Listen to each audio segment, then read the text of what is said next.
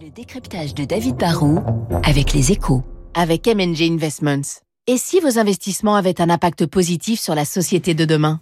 Bonjour David. Bonjour Roland. Un mois tout juste après le, le, début de la guerre en Ukraine, la pression s'accroît sur les entreprises encore présentes en Russie pour qu'elles quittent euh, le pays. Je parle des entreprises ouais. françaises notamment. Hein. Alors globalement, hein, sur les quelques 400 entreprises occidentales, pas seulement françaises, présentes en Russie, il en reste aujourd'hui moins d'une trentaine qui sont vraiment encore actives en, en Russie. Mais hier, vous avez entendu, hein, le président ukrainien Volodymyr Zelensky qui s'exprimait devant les parlementaires français a été assez cash. Hein. Les entreprises françaises doivent quitter le marché russe. Hein. Renault, Auchan, Leroy Merlin et autres doivent cesser d'être les sponsors de la machine de guerre russe. Il a accusé et puis il a ajouté tout le monde doit se rappeler que les valeurs valent plus que les bénéfices.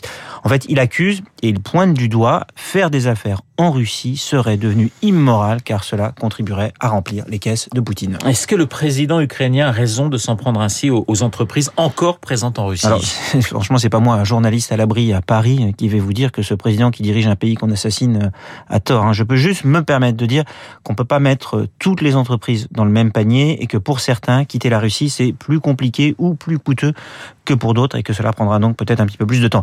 Déjà, on peut se dire qu'il y a effectivement des entreprises qui remplissent euh, vraiment les caisses de l'État, même indirectement, hein, parce qu'elles achètent du gaz et, du pétrole. C'est pour cela hein, que certains accusent Total Energy et d'autres de financer la guerre. Puis il y a d'autres entreprises qui sont en Russie, mais qui ne font que vendre sur place. Elles font du commerce. L'État russe collecte peut-être ainsi de la TVA, mais ces entreprises ne sont pas forcément complices de Poutine pour autant. David, que faut-il faire? Bah, il faut être lucide, réaliste. Il faut se dire que c'est sûr que c'est plus facile pour Apple, qui déjà peut plus livrer d'iPhone, d'arrêter d'en vendre à Moscou. C'est plus compliqué de demander à Danone d'arrêter de vendre du lait infantile ou à Auchan de fermer ses supermarchés, car cela ferait des victimes collatérales, ce sont les Russes du quotidien. Ce serait aussi forcément coûteux et très compliqué pour Renault de quitter la Russie. Le, le, le constructeur automobile français a annoncé hier soir l'arrêt de ses activités sous sa marque Renault. Mais sous sa marque Lada Avtovaz, qu'il contrôle, bah, ils font quand même vivre indirectement plus de 500 000 personnes. Ils contrôlent un quart du marché russe et ils ont investi 2 milliards qui commençaient tout juste à leur rapporter de l'argent.